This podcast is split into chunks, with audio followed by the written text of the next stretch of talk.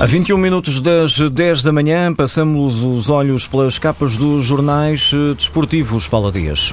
A revolução prometida por Pinto da Costa está em marcha. Depois do presidente ter dito que na equipa só fica quem tiver caráter, os jornais desportivos começam a adiantar as primeiras informações. O jogo diz que Maicon, Adriano Lopes e Gilas estão à cabeça de um grupo de dispensáveis, mas que têm mercado. Todos os que estão a mais, os sedentários, podem render 30 milhões de euros, uma ajuda para segurar os jogadores considerados imprescindíveis. O recorde diz que nem Layun escapa ao exame final. A compra do passo do jogador depende do rendimento até ao final da época. A bola escreve que a SAD do Futebol do Porto está obrigada a colocar estrelas à venda. Brahimi, Abubacar e Herrera são os mais cotados e estão no mercado. O jogo fala de uma outra contratação para o Benfica. Bentancur já não foge aos encarnados e a contratação do médio ao Boca Juniors nem depende da venda de Renato Sanches. O jornal adianta que a contratação, que pode custar 13 milhões de euros, vai ser apoiada financeiramente por um grupo de investidores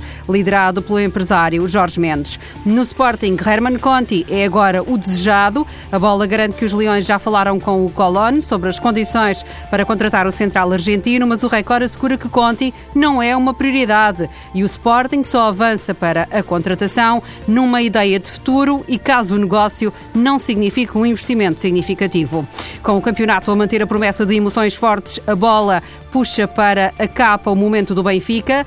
Jonas e Mitroglou regressam para o jogo com a vitória de Setúbal. Jiménez está em alta e Gaetan continua em dúvida. Além do argentino, o Record também coloca o grego em dúvida, mas acrescenta que os dois têm boas perspectivas de jogar na segunda-feira. O jornal ainda anuncia que está à vista nova enchente na luz. Já foram vendidos 50 mil bilhetes. O afastamento do Braga na Liga Europa também está nas primeiras páginas. A bola e o Record combinaram o título, o sonho virou pesadelo. O jogo entende que o Braga merecia mais e foi uma saída em falso.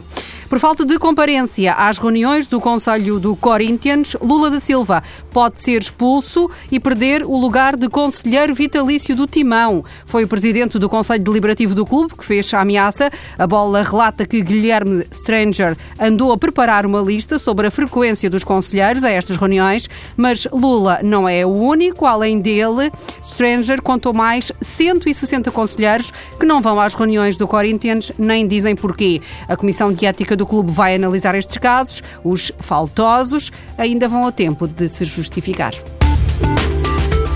Jornais desportivos desta manhã com a leitura de Paula Dias.